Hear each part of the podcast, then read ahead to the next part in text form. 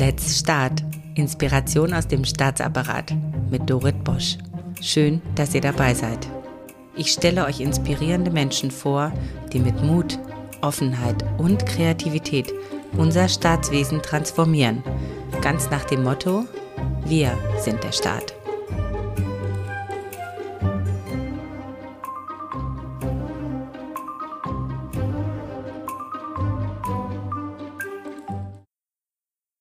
Jens Stiller ist Direktor des Gymnasiums Drei-Linden-Schule in Berlin-Wannsee, Pädagoge aus Leidenschaft, Pressesprecher des ehemaligen Bildungssenators von Berlin, ehemaliger Journalist und demütiger Zuhörer für die Bedürfnisse seiner Schülerinnen und Schüler. Er schafft nicht nur den berühmten Spagat zwischen Jugend, Eltern und Politik, sondern vereint auch vermeintliche Widersprüche zu einem neuen Typus von Schule, als Hort des Lernens und Lebens. Seine Drei-Linden-Schule avancierte in den sechs Jahren unter seiner Führung zu einem der beliebtesten Schulen in Berliner Westen. Problematische Herausforderungen nutzte Jens Stiller geschickt, um sie zu Stärken der Schule zu machen. Die Aufnahme von Geflüchteten in Integrationsklassen führte zu einem nachgefragten bilingualen Profil als Europaschule. Die externen rechtsradikalen Übergriffe belebte den Zusammenhalt an der Schule und die Kreativität der Schüler. Sie schrieben positive Botschaften auf Plakate und hingen sie in die ganze Schule. Jeder, der die Schule heute betritt, merkt sofort, hier lernen und leben selbstbewusste, offene und aktive Menschen zusammen. Ich freue mich ganz besonders, Ihnen heute Jens Stiller vorzustellen und hoffe, dass er Sie ebenso inspiriert wie mich. Lieber Herr Stiller, Herzlich willkommen. Wir reden ja hier quasi von Quereinsteiger zu Quereinsteiger.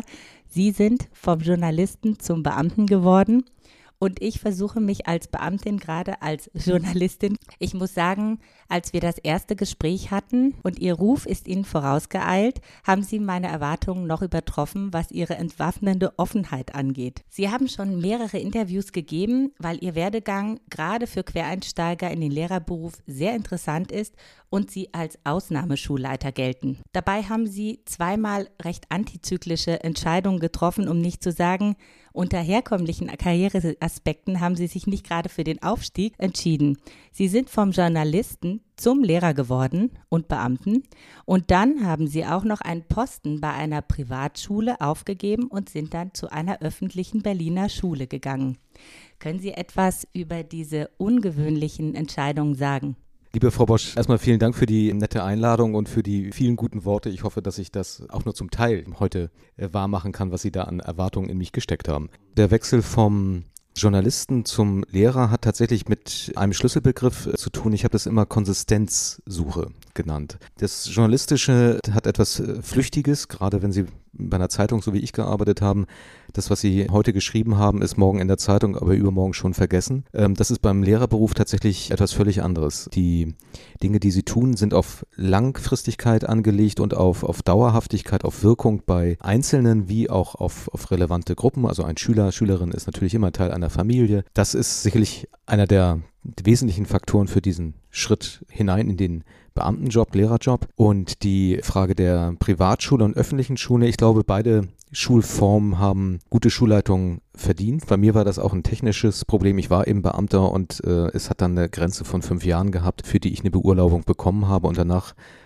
ruft einen dann das Imperium irgendwann auch wieder zurück. Und dem Ruf bin ich dann gefolgt an eine Schule tatsächlich, die äh, zu diesem Zeitpunkt ähm, ähm, nicht so dastand, wie sie heute dastand, steht. Äh, das hat mich aber eher gereizt. Ich habe mir diese Schule äh, sehr genau angeguckt und auch sehr genau ausgesucht und ich habe schnell und früh das Gefühl gehabt, hier kann was gehen und das hat gerade mit den Menschen zu tun, die ich dort eben getroffen habe, sprich mit dem Kollegium, mit dem ich da äh, zu tun bekam. Sie sprechen vom Traumjob Lehrer und davon, dass es richtige Begeisterung in den auslöst. Jetzt haben Sie auch erklärt, warum. Es ist etwas Nachhaltiges. Es geht um Beziehungen, Wirksamkeit. Was macht denn diesen Traumjob auf? Weil bisher ist es ja nicht so, dass die Menschen das für einen Traumjob halten.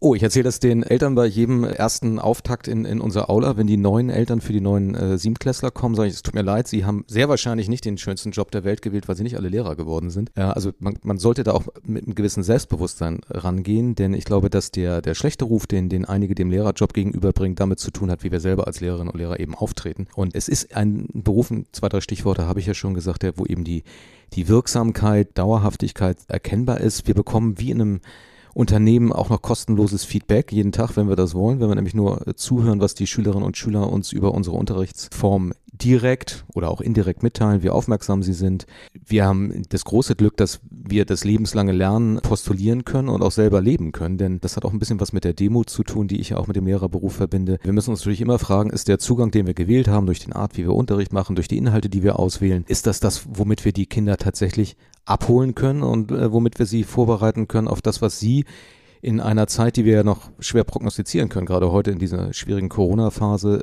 womit wir sie eben damit ausrüsten, mit dem, was sie in den nächsten 15, 15, 20 Jahren brauchen. Das kann zum Beispiel auch ein Impuls sein, dass ich als Lehrer sage, mein Fach, meine Fächer sind Wirtschaft und Geschichte. Ich weiß zwar, was wir in der Vergangenheit über die Wirtschaft gedacht haben, aber über neue Formen, die jetzt durch Corona auch möglich werden, also eine Portion Optimismus gehört sicherlich auch dazu, darüber kann ich euch natürlich nichts sagen. Das müsst ihr gemeinsam entwickeln mit äh, dem Wissen, was ihr hoffentlich an unserer Schule durch Wirtschaft, aber euch durch Verbindung zu anderen Fächern mitbekommt. Und dann ist es eben an euch, daraus als nächste Generation wieder das Beste zu machen. Und diese Prozesse mitzuerleben bei Heranwachsenden von auf dem Gymnasium in Berlin von 12 bis eben 17, 18 Jahren, das ist schon groß spannend und beglückend. Welch, welcher andere Beruf äh, bringt das mit, dass man ständig also sein, sein eigenes Tun und sein eigenes Denken spiegeln kann und das Echo von Menschen Menschen hört, äh, die damit tatsächlich ins Leben gehen. Das ist toll. Das sollte eigentlich in jedem Beruf so sein, aber Kinder sind natürlich schonungslos ehrlich und offen. Das hat uns die Lea Scheible im letzten Podcast auch schon gespiegelt. Nun ist ja Feedback-Kultur und demütig sein, zu dem Begriff würde ich auch gerne noch etwas von Ihnen erfahren, auch eine menschliche Stärke. Also da muss man natürlich schon eine ausgereifte Persönlichkeit haben und der Lehrerberuf, sage ich mal, bisher ist jetzt nicht unbedingt darauf ausgelegt, zuzuhören, sondern oftmals hatten die Lehrer ja auch noch die Bürde, ähm, Wissen zu vermitteln, das eben nur sie sich aneignen konnten. Dadurch, dass jetzt Kinder sich dieses Wissen überall aneignen können, ob es jetzt irgendwie übers Internet ist. Es gibt ja viele private Einrichtungen, das war ja früher so nicht. Wenn man mal von Schule ganz früher ausgeht, als es noch eine militärische Einrichtung war für Kinder von Militärangehörigen oder die sich eben keine privaten Lehrer leisten konnten.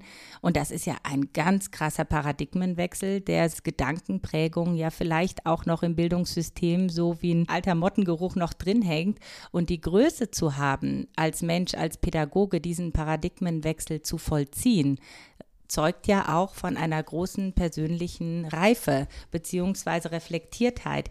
Ich bin mir nicht sicher, ob das jeder auch leisten kann. Wie gehen Sie damit um, wenn das jemand zum Beispiel nicht so sieht? Also das ist tatsächlich eine ganz entscheidende Frage oder drei Fragen, die Sie hier gestellt haben. Also ich glaube, dass die allermeisten Pädagogen in Wahrheit genau das in ihrem Selbstverständnis haben, was Sie eben angesprochen haben, dass sie dieses ständige Lernen, sich Feedback geben, was sie von den Kindern verlangen, eigentlich auch, dass es auch in ihnen selbst schlummert. Und äh, in meiner Herangehensweise an die Arbeit jetzt konkret mit dem Kollegium ist für mich immer ein Vorschuss da. Also die Leute haben erstmal diesen Kredit und ich sehe dann, für mich ist das, und umgekehrt hoffe ich auch, dass ich diesen Kredit als Schulleiter bei den, bei den Kollegen und Kollegen habe. Und dann müssen wir sehen, kommen wir da tatsächlich mit dieser Idee, dass du erstmal 100 Prozent Zutrauen, Vertrauen in das, was du tust, lieber Kollege, liebe Kollegin, hast, kommen wir damit wirklich zurecht. Und ich habe eigentlich die Erfahrung gemacht, dass aus diesen 100% Zutrauen eigentlich eher 110, 120% werden. Dass man also sagt als Schulleitung, ich bin Dienstleister, ich mache dir die Türen auf, als den, den Lehrerinnen und Lehrern, aber durchgehen musst du dann selber, dass das fast alle wollen. Und dass das diese Kräfte entfesselt, von denen die Schule tatsächlich im Positiven lebt. Ich kann nicht in jeder Stunde in jedem Raum sein. Wir unterrichten zwar oft mit offenen Türen, das habe ich auch gemerkt, es war keine Anordnung, plötzlich passierte das, plötzlich die Kollegen machten das, wie man das in einer guten Schule erwartet. Da merkte ich so, hier tut sich was. Und wenn das dann so zum Selbstträger wird, dann passiert das, was Sie eingangs gesagt haben, dann ist so ein Spirit der Schule spürbar. Zu der Frage der Digitalisierung, dass die Schüler glauben, also das ist ja eigentlich eine, ist ja eine Chimäre, dass die, dass wir jederzeit Zeit Wissen abgreifen können. Ich muss eigentlich nichts mehr lernen. Ich kann das googeln und dann weiß ich das. Das setzt ja auch Kräfte frei. Natürlich muss ein Lehrer sich neu sortieren. Er muss sehen, welches Wissen ist tatsächlich abrufbar. Wo, wo stimmt also diese Chimäre? Wo kann ein Schüler wirklich auch Erleichterung haben, weil er das nicht mehr alles auswendig lernen muss? Aber was mache ich denn mit der Zeit? Und das, diese Frage, dann Strukturen zu schaffen, in Wirtschaft beispielsweise. Natürlich müssen die äh, Keynesianismus oder, oder, oder Monetarismus noch ein Grundwissen haben, aber viel interessanter ist doch mit ihnen zu diskutieren, wo sind eigentlich die, die Hauptdenkfiguren, wo ist das Menschenbild dahinter, wie haben sich solche Ideen entwickelt und wo könnte jetzt vielleicht die nächste Symbiose aus solchen wirtschaftlichen Ideen kommen. Und das kann ich eben tatsächlich, weil ich ihm sagen kann, also einen bestimmten Teil haben wir im Archiv, könnt ihr nachlesen, aber das Denken, das müssen wir bitte gemeinsam üben. Das hört sich so ein bisschen an, wie vielleicht auch in einem guten Verhältnis zwischen Lehrer, der sozusagen als Führungskraft den Raum aufhält und die Schüler anleitet und die Schüler wiederum Dinge lernen und Feedback geben und sich diese beiden Pole so gegenseitig auch befruchten und in die richtige Richtung gehen. Und Sie als Schulleiter nicht unbedingt überall dabei sein müssen, klein, kleine Anweisungen geben, sondern einfach die Erlaubnis geben für dieses Miteinander des Lernens, das ja eigentlich ein sich selbst tragendes System ist. Genau, also den Vertrauensvorschuss, den es gibt, dem, da muss ich natürlich kontrollieren als Schulleiter. Wird das wirklich eingehalten und gibt es da Dinge, wo wir dann doch vom Rahmenlehrplan zu weit abweichen? Das merken wir aber, weil das System ja da auch stark normierend wirkt. Es gibt ja dann eben zentral äh, angeleitete Prüfung im Abitur, wo wir das merken. Aber auch die Ergebnisse sind ja okay. Die geben uns ja recht letztendlich, dass du mit dieser Freiheit finde den Weg selber mit Anleitung des Lehrers. Das ist ja ungefähr auch das System, was Sie beschrieben haben. Dieses, dieses Zusammenspiel. Äh, Lehrer gibt vor, Schüler antwortet. Es gilt der alte Satz, ein guter Lehrer schafft sich früher oder später ab. So, das, das sehe ich so auch so. Ne? Und ähm, dann gilt aber eben auch ein guter Lehrer, er spürt die Situation, das, was die Klasse in dieser speziellen Situation, in dieser Lernumgebung, bei diesem Thema jetzt braucht. Das, das verändert sich ja auch stark. Wir bekommen Kids jetzt wieder nach der Corona-Phase, die haben tatsächlich äh, Schwierigkeiten im Lesen. Das ist jedenfalls eine Feststellung, die durch alle Fachbereiche, wir haben da ein, ein großes Meeting zu gehabt, geht. Also müssen wir jetzt die Lesekompetenz nach vorne schieben, selbst in der Oberstufe lassen wir jetzt wieder Texte vorlesen. Das heißt ja nicht, dass die Kids aber dümmer geworden sind. Die haben bloß diese Kompetenz verlernt. Die haben während Corona anderes ganz hervorragend gemacht, nämlich beispielsweise äh, selber sich einzelne Sachverhalte erarbeitet und ähm, sind in der Lage, das anderen gut zu präsentieren. So, dann müssen wir das nutzen und das heißt, ich kann meinen Unterricht, den ich seit äh, 20 Jahren mache, umschmeißen, weil es wieder mal eine neue Situation gibt und das zu erkennen, dass das aber auch ein, ein, Faktor ist, der Spaß machen kann, dass ich auf, dass ich eben wieder neu herausgefordert werde, das muss man als Lehrerin und Lehrer, das muss man mitnehmen, weil das ist eine Motivation, die ich umgekehrt von meinem Kollegium auch erwarte. Also wir brauchen eigentlich so etwas wie eine permanente Revolution an der Schule. Wir müssen, wir müssen wirklich sehen, was ist jetzt, was antwortet auf die Schülerschaft, die da vor uns sitzt, die sich eben permanent verändert und was sind die Herausforderungen, von denen wir als Schule ja zum Teil nur sehr spät erfahren. Da spielen jetzt die Elternkontakte eine Rolle. Wir haben, wir tun gut daran, dass wir diese Offenheit in der Feedbackkultur auch in die Elternschaft hereintragen, dass wir also auch von denen zuhören, wenn die uns sagen, äh, bestimmte äh, Tugenden, bestimmte Kompetenzen werden einfach in der Unternehmenswelt stärker verlangt. Teamarbeit, äh, auch Verständnis für äh, Diversität. Dann tun wir gut daran, das in der Schule auch zu spiegeln. Ich tue mir dann natürlich schwerer, wenn Eltern mit den Vorwürfen kommen, früher war das alles anders und die Kinder haben mehr gelernt. Wenn man da genau hinguckt, wenn man sich Abituraufsätze aus den 50er, 60er und späteren Jahren anguckt, dann merkt man, dass das oft Besinnungsaufsätze waren. Das wollen wir einfach nicht mehr als Gesellschaft. Mhm. Es kann schon sein, dass da ein bisschen Wissen verloren geht, aber der Umgang mit Wissen, das ist das Entscheidende. Und vor allen Dingen diese ganzen Soft Skills. Also wenn Sie das jetzt so beschreiben, dann kommt in mir so das Bild auf, dass die Schule als Hort der Speerspitze der Digi also nicht nur der digitalen, sondern auch der gesellschaftlichen Transformation ist und von ihrem Hort des Lernens und, Lebens wird ja wahnsinnig viel abverlangt, das, was dann später in Unternehmen oder auch in Behörden gefragt wird. Ich frage mich, äh, man sagt ja immer so, der Fisch denkt vom Kopf, wenn es um schlechte Führung geht. In Ihrem Fall äh, ist es ja vielleicht auch wahr, dass Sie eine Vorbildfunktion haben in den ganzen Schulapparat rein, aber natürlich auch nach außen. Wie schaffen Sie es denn, diese Soft Skills auch wirklich vorzuleben, einfach nur indem sie so sind, wie sie sind, im Umgang mit allen anderen, oder machen sie zusätzlich noch Dinge, die das Kollegium, die Schüler, die Eltern noch stärker in die Ermächtigung bringen, all ihre Soft Skills auch auszuleben. Ein Schlüssel ist sicherlich eine, eine wirklich umfangreiche, offene und meinetwegen auch, nennen Sie es schonungslose Kommunikation. Mhm Das heißt, man muss sich eine ganze Menge anhören. Hab, Eltern haben mal gesagt, Herr Stille, man merkt, Sie haben keine Angst vor Eltern. Das war für mich ein Gütesiegel und das habe ich auch tatsächlich nicht. Oh, das gefällt mir jetzt. Angstfreie Schule. Ja, das gilt aber für alle Seiten. Das Ja. gilt also auch für den Kollegen, der sich nicht angegriffen fühlen darf in der, in der Situation. Sie müssen die Leute ja aufschließen. Wenn sie, wenn sie eine Veränderung wollen, dann muss man eine Veränderungswilligkeit erstmal herstellen. Das heißt also auch der Kollege, Kollegin darf nicht in eine scharfe, schonungslose Konfrontation mit Eltern getrieben werden. Ich bin so ein Mensch des kleinsten gemeinsamen Nenners. Das heißt, ich versuche in, in Konflikten eben zu gucken, wo haben wir denn den letzten Berührpunkt und wo sind wir dann vielleicht mal nach links und der andere nach rechts abgebogen. Ne? Aber nochmal zurück zu dieser Kommunikation. Also Transparenz ist wirklich das A und, und O. Tun, was man macht, machen, was man tut und aus Betroffenen äh, Beteiligte machen. Äh, Das Mhm. kostet dann auch, also das habe ich zum Beispiel lernen müssen in meiner zweiten Schulleitungstätigkeit, das kostet mich auch etwas. Ich bin eigentlich ein ungeduldiger Mensch, äh, vielleicht auch ungeduldiger gewesen. Wenn ich Transparenz will und Kommunikation, das heißt, ich brauche wirklich Zeit dafür und ich muss eben auch wirklich eine vernünftige Sortierung herstellen, wenn ich eine Veränderung will. Äh, Das war jetzt wir, wir schaffen die Schulklingel ab, eine Kleinigkeit, ja. Aber da muss ich eben gucken, dass ich mit dem Kollegium zuerst diese Betroffenheit erkenne und die Beteiligte mache. Das heißt, ich muss sie fragen, was haltet ihr davon?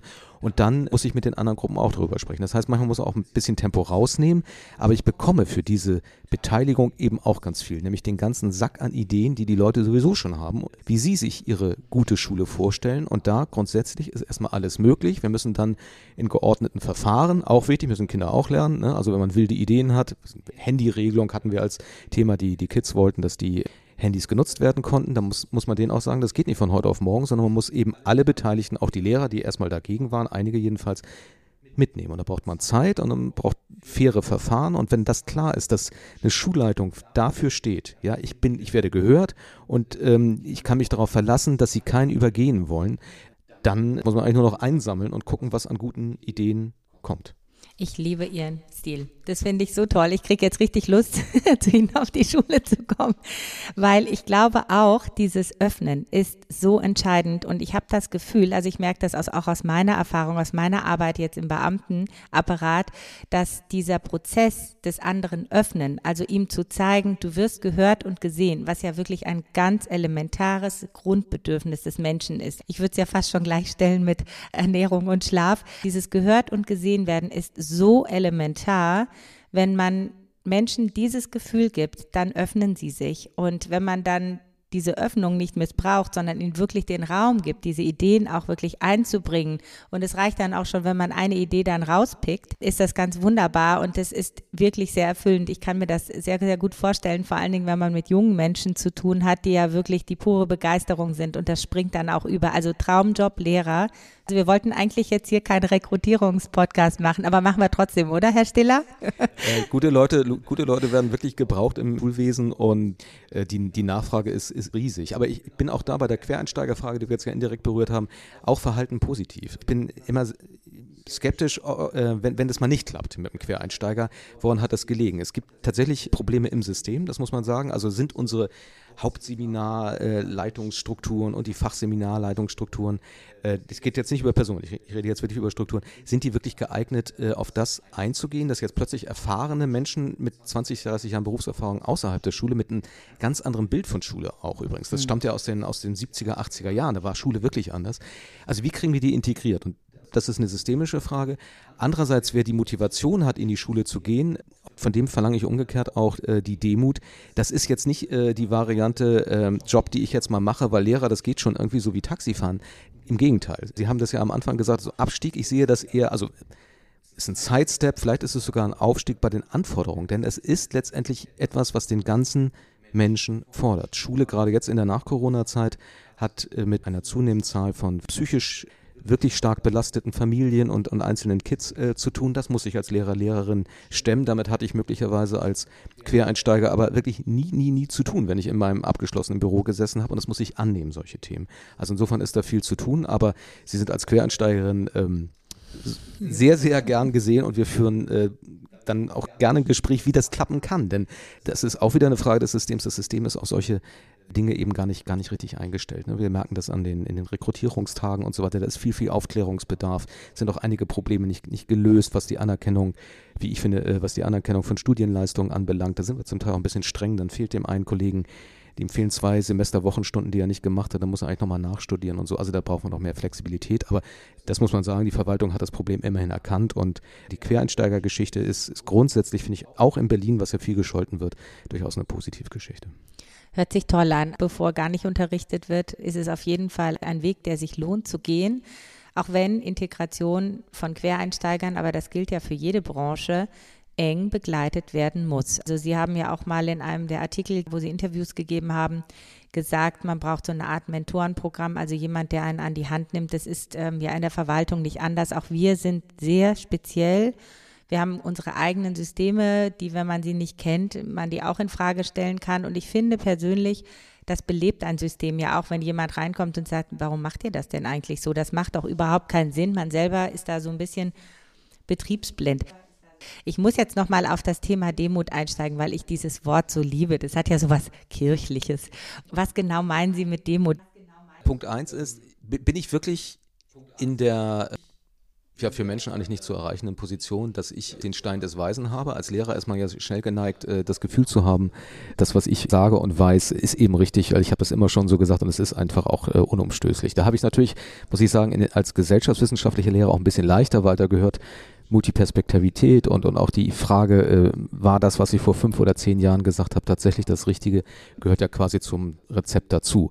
Also Demut, immer wieder sich zu hinterfragen, ist das was ich äh, hier äh, mitteile und wie ich es mitteile, ist das wirklich der Weisheit letzter Schluss. Und da kommen eben zum Teil auch, wir haben die, die Kids jetzt äh, sehr gelobt und das ist auch absolut richtig. Jeder Jahrgang äh, hat irgendwie seine Stärken und seine Schwächen. Aber da kommen wirklich auch neue Fragen auf Schule zu. Also als Wirtschaftslehrer habe ich äh, vor fünf Jahren zum ersten Mal die Frage bekommen, Herr Stille, wenn das alles so kompliziert ist mit der konjunkturellen Politik, ist da nicht ein Wirtschaftsdiktator nicht die bessere Lösung? Und das war eine kluge Schülerin, die das gestellt hat. Da muss man schlucken. Ja.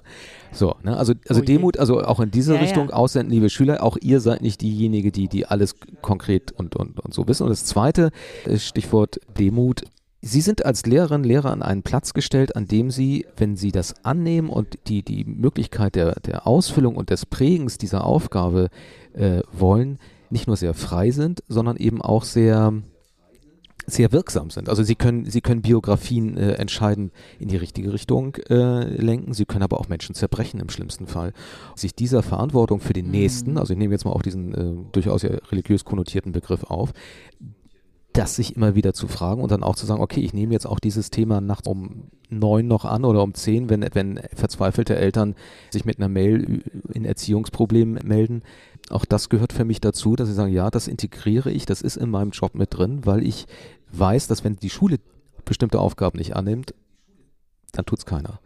Das meine ich auch. Also, äh, mhm. der, also die Demut ist das eine, aber eben auch die hohe Wirksamkeit, die man haben kann und auch den entscheidenden Unterschied. Wir, wir, haben noch gar nicht über unsere Flüchtlingsklassen gesprochen, die es ausmacht, eben ob man als Geflüchteter zu Fuß aus Aleppo eben am Drei-Linden-Gymnasium landet oder ob es Schule nicht gelingt, äh, einen adäquaten äh, Schulplatz zu finden nach Monaten. Das war tatsächlich in der Anfangsphase 2015 der Fall. Also da spielt Faktor Zufall da manchmal eine Rolle. Also auch da Demut dann eben auch von den Menschen, mit denen wir zu tun haben, die, und nochmal, ich gehe grundsätzlich erstmal davon aus, ihr habt auch bei mir einen Vorschuss, die lernen wollen und dass man eben dieses, dieses als Aufgabe annimmt und äh, lebensbeglückend am Ende dann hoffentlich die Tür am Ende des Arbeitstages auch mal für einen Moment dann, dann wieder schließen kann. Aber also hohe Aufgabe, große Bedeutung des Lehrerberufs und eine enorme Verantwortung, die uns da auferlegt ist. Ich habe jetzt so ein bisschen rausgehört bei Demut dieses Nicht-Recht haben wollen oder müssen. Weil in dem Moment, wo man Recht haben möchte, muss der andere ja auch irgendwie seinen Standpunkt haben und Recht haben. Und da geht schon los, ja. da fängt es, da fängt das ganze Spiel an. Das kann dann in großen, weltumspannenden Auseinandersetzungen enden. Also einerseits dieser Pol des Nicht-Recht haben müssens, ja, obwohl man Lehrer ist und Autoritätsperson. Und andererseits Führungsverantwortung zu haben, Führungspersönlichkeit zu sein und den Schüler da in dieser Situation auch zu begleiten, durchzubringen und zu zeigen, man muss nicht immer Recht haben, aber du darfst trotzdem für deinen Standpunkt einstellen. Also das sind ja so fast schon Gegensätze. Ich finde, sie vereinen die so gut zu einem ganz wunderbaren Führungsstil, der nicht darauf basiert, oben zu sein, sondern auf Augenhöhe zu sein und trotzdem in der Souveränität den anderen anleiten, zu seinem Standpunkt zu stehen, ohne Recht haben zu müssen und über jemand anderen drüber zu gehen, wenn ich das so zusammenfassen darf. Das gefällt mir besonders gut. Also ich kann mir gut vorstellen, dass das auch bei den Schülern gut ankommt. Schule kann ja auch extrem demotivieren.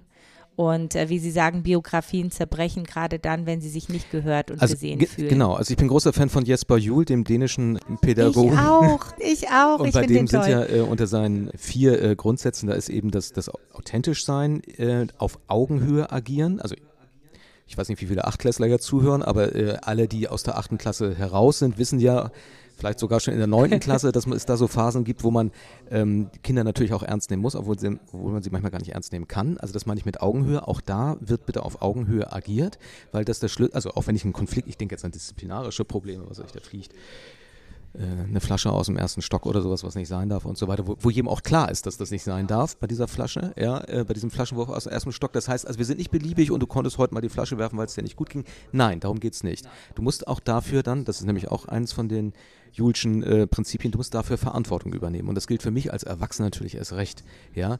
Ähm, mm. Und natürlich darf ich äh, meine Identität, das wäre, glaube ich, der, der vierte Punkt, den, den Jul da nennt, die muss ich zeigen. Das heißt, ich darf auch mal laut werden. Ich habe mal eine Situation in der Klasse erlebt, da war ich noch Referendar und es wurde gebrüllt im Nebenzimmer. Es war erkennbar also ein Kollege, der da laut wurde. Und ich sagte meinen Schülern, äh, das finde ich jetzt nicht gut, dass da so gebrüllt wird und so weiter. Das würde ich ja nie machen. Und da sagten sie, die Schüler, Herr Stiller, das stimmt doch gar nicht, Sie brüllen doch auch manchmal. Aber Sie haben völlig recht. Manchmal geht es eh nicht anders. Also das ist natürlich dann auch erlaubt. Und Schüler, das meine ich mit authentisch. Und das ist meine Identität dann auch.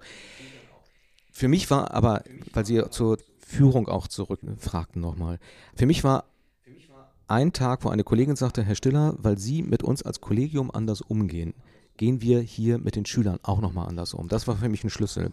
Oh, ja, und das, schön. das habe ich zuerst gar nicht verstanden. Das kann nicht sein, weil doch, das ist so. Und inzwischen glaube ich auch daran. Also man darf seine, seine Führungsrolle, mhm. also, auch da Demut, das wäre vielleicht noch das, das dritte wichtige Element. Also als Chef ist Demut erst recht wichtig.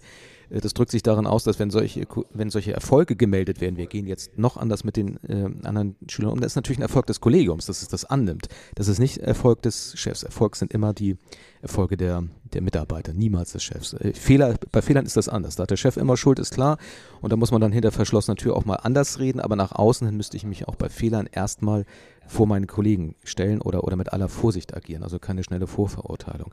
Und wie gesagt, da sind wir letztendlich beim, beim Begriff der Fairness, auf die das hinausläuft. Und ich möchte gerne ein, ein als fairer Mensch empfunden werden. Und ähm, hm. das möchte ich auch, dass die Schülerinnen und Schüler das mitnehmen äh, in das Erleben von Schule, weil ich auch denke, dass sie als Eltern oder später dann eben auch als als, als Mitarbeiter in Unternehmen, dass sie genau das bitte weitertragen, dass sie das einmal erlebt haben, oder nicht nur einmal, dass sie das in längerer Zeit in ihrer Schule erlebt haben, dass sie fair behandelt wurden, dass sie gehört wurden, weil ich möchte das Modell des Umgangs unter Menschen eigentlich, ja, das möchte ich, dass sie das von der Schule mitnehmen. Und im Kollegium, ich kann nur sagen, ich musste die Leute gar nicht verändern, sondern ich musste sehen, dass, dass die Kollegen eben etwas aus sich heraushüllen können, was sowieso schon da ist und was sie gerne auch mit ihrem Beruf verbinden. Und da, da sind wir bei der, der, Frage, warum ist der Lehrerberuf eben so, ein, so ein schöner Beruf? Da ist das erlaubt. Das können sie sich in einigen mhm. Unternehmen, das ist mir auch klar, gar nicht leisten. Da, da werden Ellbogen ausgepackt und da, da geht es um, um nackte Zahlen und so weiter. Das geht es bei uns nicht. Wir haben, wir haben die Noten als Währung. Das ist eine schlechte Währung in vielerlei Hinsicht, aber auch andererseits die einzige, die wir haben. Mir fällt so schnell auch keine bessere ein. Aber mir ist schon klar, dass wir da auch in einer Luxuswelt in Schule leben, die nicht sich eins zu eins auf alles anpassen lässt, was draußen in der sogenannten freien Wirtschaft passiert. Aber wir dürfen in der Schule zu diesen Idealen stehen und wenn das möglichst viele machen und das, was ich sage, Mainstream ist, dann kann eine Schule sich daran ausrichten und funktionieren. Also jetzt mal aus meiner Beamtenblase gesprochen in die Schulblase hinein. Also diese Führungsprinzipien, die Sie jetzt gerade ansprechen, auch dieses äh, Simon Sinek-Prinzip, der gute Chef ist zuletzt, das hatten wir auch zum Thema, als ich hier den Bundes-CIO interviewt hatte, den Staatssekretär Markus Richter aus dem Bundesinnenministerium. Der hat genau das genauso gesagt an das ist auch so ein Mindset und ähm, das wird gerade ganz massiv in die Verwaltung hinein auch vermittelt, dieser andere Führungsstil und ich glaube auch in die Wirtschaft, soweit ich informiert bin. Ich glaube durchaus, dass wir da als Gesellschaft auf einem ganz anderen Weg sind.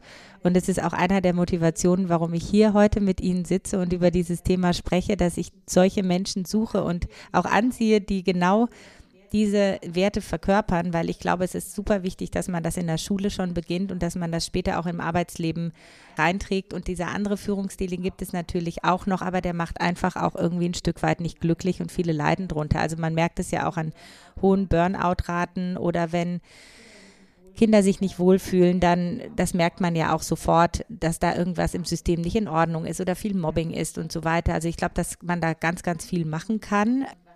Und was ich Sie noch fragen wollte, ist, wie machen Sie denn beim Kollegium Betroffene zu Beteiligten, wenn es um diesen Mindset-Shift geht? Geben Sie da auch Raum für Ideen? Weil manchmal braucht man ja auch ganz neue Techniken, wie man an die Schüler rankommt. Holen Sie sich da auch Inspiration? Meine Erfahrung ist, dass die auch ganz viele Ideen haben und, und, tauscht man sich dann aus? Also gibt es da bei Ihnen so eine Montagsrunde oder? Ja, also da sind wir zum einen bei dem Thema Strukturen und ich glaube wirklich, dass das strukturiert werden kann und muss. Also wir haben eine, eine Eselrunde, erweiterte Schulleitung nennt sich das, die tagt tatsächlich ähm, alle zwei Wochen, manchmal auch jede Woche während der Corona-Zeit. Der ist echt Ja, hier heißt Eselrunde und da, da, wird geeselt, also das kann man dann auch äh, konjugieren äh, und so, aber das ist äh, eine ehrenvolle Aufnahme, also inzwischen äh, Aufgabe. Inzwischen gibt es da durchaus auch Abstimmungen, äh, also Kampfabstimmungen, so kleine, darüber, wer da reinkommt oder nicht. Ich, also finde ich äh, toll, dass diese Wertschätzung. Sie nutzen den FOMO-Effekt, genau. ja. Also. Und klar, also da ist sozusagen auch der Radar äh, da. Was sind denn Themen, die jetzt äh, im Kollegium virulent sind? Denn das muss man natürlich auch sehen. Man muss ein Gespür dafür bekommen. Was sind Themen, die eben tatsächlich gelöst werden wollen und nicht Themen, die ich als ideologisch, weil ich eine bestimmte Vorstellung von, von, von Schule oder von einer Herangehensweise an Themen habe. Das Beste ist, wir haben tatsächlich, ähnlich wie bei den Schülern, wir haben ein Thema, wo wir uns alle gegenseitig abholen. Ne? Das war bei uns zum Beispiel die Frage, äh, wie ist eigentlich das Verhältnis zwischen dem MINT-Profil und dem bilingualen Profil? Jetzt müssen wir das austarieren. Ne? Jetzt, dann haben wir letztendlich sind wir dazu gekommen, okay, eine Klasse wird so profiliert, die andere wird so profiliert und dann gibt es noch eine flexible Klasse in der Mitte, weil wir nämlich auch gemerkt haben, dass diese starfe Profilierung bei Eltern eigentlich zehn Jahre vorbei ist. Das wollen die gar nicht mehr. So, und das, das ist so ein Beispiel. Ne? Und genauso haben wir den Radar auf bei den Schülerthemen. Das heißt, wir sitzen einmal in der Woche mit, der, mit dem Schülersprecherteam und das ist wirklich ein wichtiger Termin, äh, bei dem auch vertraulich geredet werden kann. Auch da, ich bin bislang da noch nie auf die Nase gefallen mit dieser Offenheit und mit dieser Transparenz auch Schülern gegenüber, weil ich eben Gott sei Dank erlebt habe, diese, dass dieser Vertrauensvorschuss durchaus ernst genommen wird, auch von jüngeren Menschen. Wir müssen wissen ungefähr, wo die, wo die Schule steht. Mit den Eltern treffen wir uns alle vier Wochen zum Elternstammtisch. Da gibt es auch noch andere Gremien, GEV und so weiter, aber dieser Elternstammtisch ist eigentlich ein ganz wertvoller ähm, Punkt, eben weil wir da viel schneller für offener merken, eben was, was, was die Eltern auch bewegt jetzt in der aktuellen Situation. Ja, klar, wie der Unterrichtsausfall, der Dauerbrenner findet in Schule auch nicht gut, aber lasst die Kinder doch jetzt öfter und schneller auf Klassenfahrten gehen jetzt in der Corona-Zeit. Das ist ein Impuls für mich, dass ich dann auch institutionell die Schule dann eben an so einer Frage auch äh, anders aufstellen und sagen, okay, letztes Jahr hatten wir zwei Fahrtenzeiten, also vor Corona, in der die Klassenfahrten sein durfte, weil das einfach organisatorisch für die Schule natürlich besser ist. Die Lehrer fehlen dann nur in diesen zwei Wochen und so weiter. Das machen wir in diesem Jahr bewusst anders und chaotisieren da vielleicht auch die Situation ein bisschen, indem wir sagen, nee, jetzt darf letztendlich gefahren werden, wenn es irgendwie geht, weil wir das als integralen Bestandteil dieses Werdens in diesem Schuljahr sehen. Die Kinder müssen wieder auf Klassenfahrten sozial miteinander umgehen, weil sie da eben anderthalb Jahre äh, keine Gelegenheit hatten. Das sind ja wahnsinnige Zeiten, anderthalb Jahre, wenn Sie überlegen, ein Siebenklässler, sieben Jahre zur Schule und anderthalb Jahre hat er keine Klassenfahrten und war noch nicht mal mit, mit Schülern irgendwie im Umland unterwegs, äh, dann ist das auch ein pädagogisches Prä, was, was nachvollziehbar ist. Also es geht nicht nur um Kommunikation bei Ihnen, sondern dass Sie diese Kommunikation auch in ganz feste Strukturen gießen, die wie Rituale ablaufen. Also es geht auch wirklich um Kommunikationsrituale, die sie pflegen und humorvoll betiteln mit Eselrunde, finde ich richtig gut. Äh, Humor hilft ja auch immer. Wie sieht es aus mit dem Verhältnis zur Politik? Also Sie sind ja als Schulleiter, haben Sie unheimlich viele Freiheiten auf der anderen Seite, aber man kann natürlich auch das scharfe Schwert der Aufsicht ziehen. Wie vermitteln Sie Ihren Führungsstil in die Politik hinein, in die Aufsichtsbehörde hinein, also nicht nur Politik, sondern auch Verwaltung? Wie gestalten Sie dort das Verhältnis so, dass Sie ein Team sind und nicht ein Gegeneinander? Also tatsächlich sind die, die Schnittstellen, die Sie hier ansprechen, gerade in Berlin, weil, weil es da ja immer auch diese, diese Dichotomie zwischen Bezirk und Land gibt, das ist tatsächlich ein, ein, ein ganz ganz entscheidende, auch, auch eine ganz heikle Frage. Ja, da kommt dann dazu, dass bestimmte Bezirke eben eine andere Couleur haben politisch als das Land. Auch da muss man gucken, wir haben es ja geschafft an der Stelle, als wir jetzt staatliche Europaschule Berlin geworden sind, da so ein bisschen die Quadratur des Kreises zu, zu kriegen. Also ich möchte, dass da alle Beteiligten das Gefühl haben, egal welcher politischen Färbung, sie gehen hier mit einem Stück Gewinn aus so einer Diskussion heraus ähm, wenn sie auch andererseits dann einsehen, es gibt vielleicht nicht äh, das ganz große Los, sondern nur das halbe. Was will ich damit sagen? Die staatliche Europaschule Berlin ist eigentlich etwas, was das Land als äh, Bestandteil einer ISS denkt, also einer Sekundarschule, nicht eines Gymnasiums. So wurde uns auch lange unser Antrag beschieden. Der Bezirk hier als äh, traditionell schwarzer Bezirk, äh, Steglitz-Zehlendorf oder schwarz geprägter Bezirk, macht aber keinen Hehl daraus, dass ohne das gymnasiale Siegel an der Schultür die, die äh, Schule, eine Schule wie unsere, äh, betrieben wird. Okay, damit muss ich umgehen. Was war also die Quintessenz? Wir haben äh, den Campus-Gedanken entwickelt, haben gesagt, es gibt den Campus Dralinden, das ist ein Gymnasium, dazu bekennen wir uns auch, das wollen sicherlich auch die Eltern, das will auch das Kollegium, also ich will das gar nicht nur auf die politische Schiene ziehen, aber wir überzeugen das Land davon, dadurch, dass wir eben beispielsweise mit den Geflüchteten ja noch so ein, ein, ein Gemeinschaftsschule-Element vielleicht sogar damit hineingebracht haben, wo noch ganz andere Schüler als nur Gymnasial, Deutsch-Gymnasialempfohlene kommen. Wir überzeugen die von, dass wir der richtige Ort sind, um diese äh, Europaschule zu etablieren. Also auch da muss man sehen, dass man aus den, ich, ich sag's jetzt mal so, äh, sowieso Beteiligten auch Betroffene in eigener Sache macht, dass die Gefühl haben, wenn ich diese Schule unterstütze, ist es die, dient es letztendlich der Sache, für die ich eigentlich meinen, meinen Job mache. Klingt nach einem äh, wilden Mix, äh, den Sie da hingelegt haben. Ich bin überzeugt davon, dass Sie da viele Ideen auch aus der Schule rausgenommen haben und auch Menschen mitgenommen haben und ihnen gezeigt haben, dass es vielleicht nicht immer eine Schublade gibt, sondern man kann auch mal eine neue Schublade aufmachen. Wir sind schon, oh mein Gott, wir sind schon fast äh, über die Zeit. Ich wollte Sie eigentlich noch eine persönliche Frage fragen und zwar als Pionier mit so einem starken Veränderungsmotor, den ich bei Ihnen wahrnehme, wie halten Sie sich da körperlich und seelisch fit? Weil das geht ja teilweise schon an die Substanz. In der Tat. Also das Stichwort Achtsamkeit auch, auch für sich selber ist, ist sicherlich ein ganz Wesentliches und das Adrenalin, was man täglich bekommt und auch durch die Unterstützung, durch die Erfolge, die man hat, immer weiter, immer weiter zu machen, das muss man wohl dosieren. Und äh, zu einer guten Musik gehören eben auch wirklich auch Pausen dazu. Das ist tatsächlich etwas, was ich im, im Moment auch nach, nach einigen gesundheitlichen Erfahrungen, die mir da Signale gesetzt haben als Anfang 50, mit 50er inzwischen, ähm, dass das so nicht weitergeht. Also da muss man auch da reagieren. Und ansonsten halte ich mich wirklich mit langen Waldläufen fit versuche jetzt auch in der dunkel werdenden Zeit hier da mein, mein Wochenpensum nicht so sehr zu unterstreiten. Also wirklich, letztendlich passt das aber auch zu dem Bild, vielleicht, was ich, was ich vermittelt habe. Also man braucht einen langen Atem, man, man braucht Geduld, aber man muss in Bewegung bleiben. Wenn man nicht in Bewegung bleibt, dann, dann, dann bewegen, bewegen sich die Dinge schon auch, aber sicherlich nicht so, wie man selber will. Und Laufen ist nun mal eine Vorwärtsbewegung, deswegen macht mir das wahnsinnig Spaß. Also da, ich gehe mit allem mit, was Sie heute gesagt haben, aber beim Laufen, da siegt bei mir die Bequemlichkeit. Möchten Sie unseren Zuhörenden noch was sagen? Weil eigentlich war das schon so ein schönes Schlusswort. Sie können auch gerne nur dabei bleiben. Ja, dann, dann bleibe ich gerne dabei. Ich danke äh, fürs, fürs Zuhören und wenn der Blick auf das, was in Schule passiert, mit unserem Interview heute äh, ein bisschen differenzierter hat werden können und auch wirklich den, den Respekt, den der Beruf des Lehrers äh, verdient. Äh, wenn dieser Respekt ein bisschen hat wachsen können, dann wäre ich sehr zufrieden. Danke sehr. Also bei mir auf jeden Fall. Und ich danke ganz herzlich Jens Stiller.